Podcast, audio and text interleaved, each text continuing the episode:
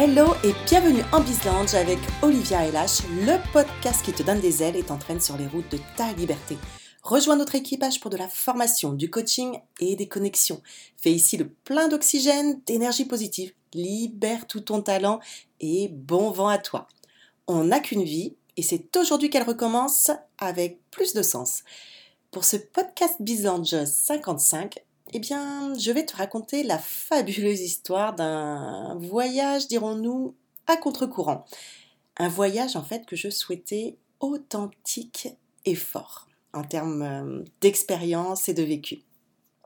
Il y a exactement un an, en fait, revenu d'un grand voyage en Indonésie avec mon compagnon et mes trois enfants, une idée un peu loufoque a germé. Oui, car de retour dans notre sas d'obligations, d'école, de réunions, de déplacements professionnels, d'emprunts à payer, à peine quelques semaines déjà, et euh, je m'essoufflais.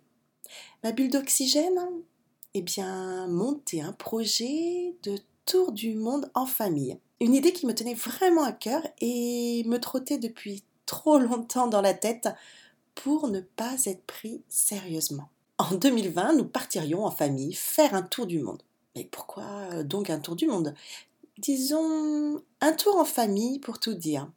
Nous retrouver tous les cinq, ensemble, partager, vivre des expériences, se créer des souvenirs, découvrir, rire. Et juin 2020 serait la période parfaite, une année sans examen, ni brevet des collèges ou bac. C'était le moment où jamais garder encore en suspens euh, cette enfance.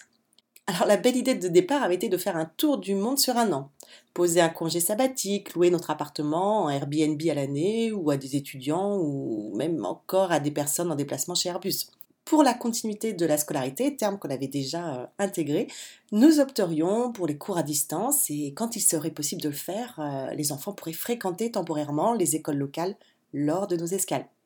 Et pour cela, la meilleure option était de choisir trois continents l'Asie, l'Australie, l'Afrique.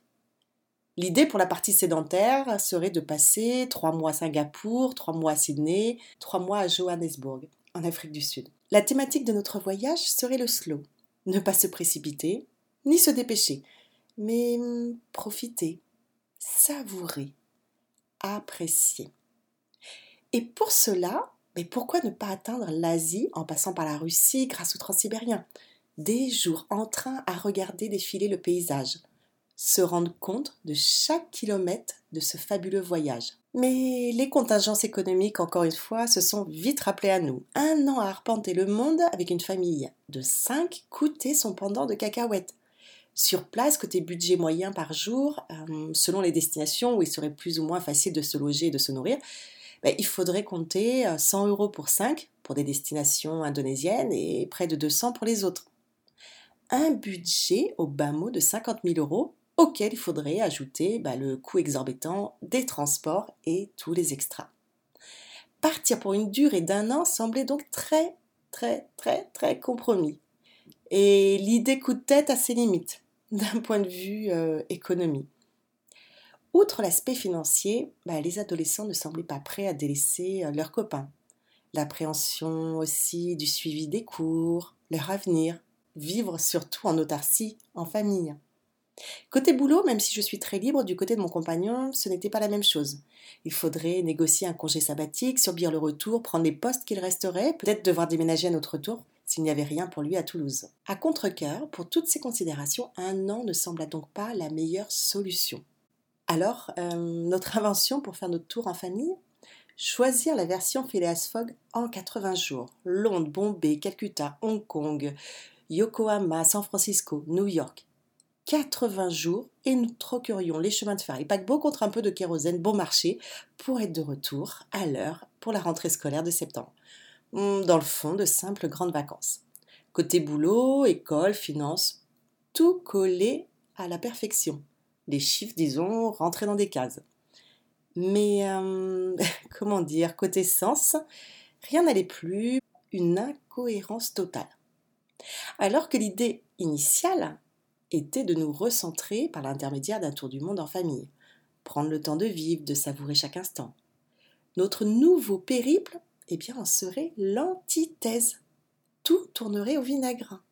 Prendre un passe-avions tour du monde pour l'optimiser, choisir trois destinations, Nouvelle-Zélande, mais quel temps faisait-il là-bas?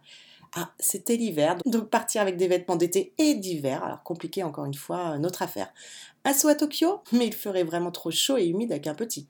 San Francisco, Los Angeles, bah, autant aller voir euh, les volcans à Hawaï. Et puis au point où on en est, redescendre en Amérique du Sud et faire un détour sur l'île de Pâques, mythique point d'escale des tours du mondiste, non?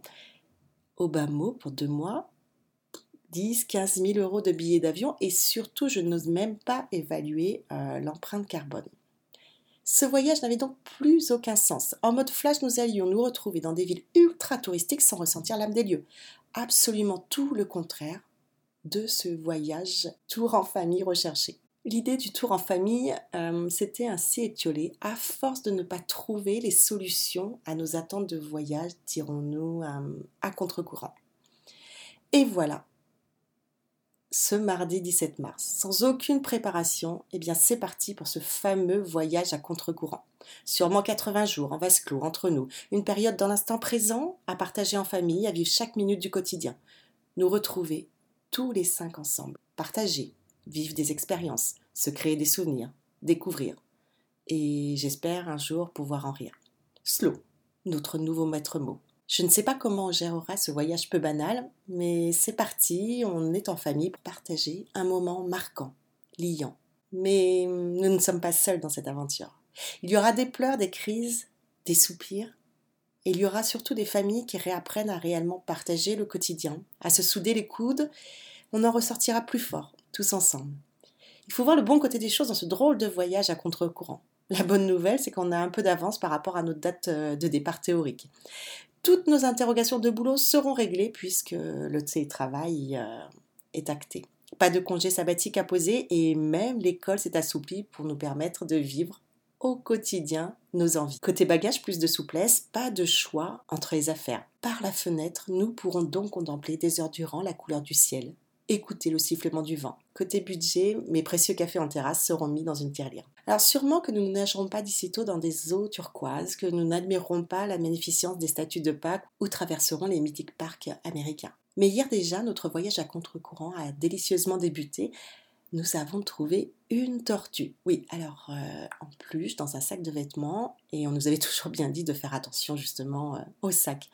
Nous avons aussi accueilli un bébé panda. Pourquoi pas? Apparemment, il y a des microbes dehors et il ne peut pas sortir. Alors 5 ou 6, euh, ça ne fait pas trop la différence. Aujourd'hui, nous partons à la rencontre de pirates. Ça, je vous raconterai. Une aventure familiale que nous allons vivre tout en protégeant notre empreinte carbone en plus. Et de ce voyage à contre-courant, comme pour un tour du monde, je suis certaine que nous en sortirons différents. Nous regarderons notre monde d'une autre manière. Nous aurons découvert la solidarité, l'amitié et aussi une putain de créativité. Et nous ne ferons plus ce que nous faisons hier, en nous mettant constamment des œillères. Tout aura changé, forcément, dans le bon sens. Des changements de vent et d'humeur, il y en aura aussi des turbulences. Pour un digne voyage à contre-courant comme le nôtre, il faut bien se heurter pour avancer et rencontrer les autres. Je te souhaite donc dans ces moments agités de vivre un fabuleux voyage à contre-courant. Prends soin de toi et des tiens et on se croisera peut-être euh, au détour d'une escale dans notre voyage à contre-courant. Merci pour ton écoute. Envoie à ton tour des bulles d'oxygène en inscrivant gratuitement deux amis à mes emails privés sur bizlounge.fr. Et retrouve-nous en Bizlounge pour du coaching, des formations et des connexions si tu souhaites avancer sur le chemin de la liberté. Si tu as apprécié ce sujet, poste un commentaire et merci à toi de mettre une petite note de 5 étoiles sur iTunes pour faire connaître le plus largement possible ce podcast et offrir un peu de liberté. Au plaisir de te lire pense à t'abonner au podcast du BizLaunch pour recevoir toutes les notifications. N'oublie pas, on n'a qu'une vie et c'est aujourd'hui qu'elle recommence. Alors bon voyage, ciao ciao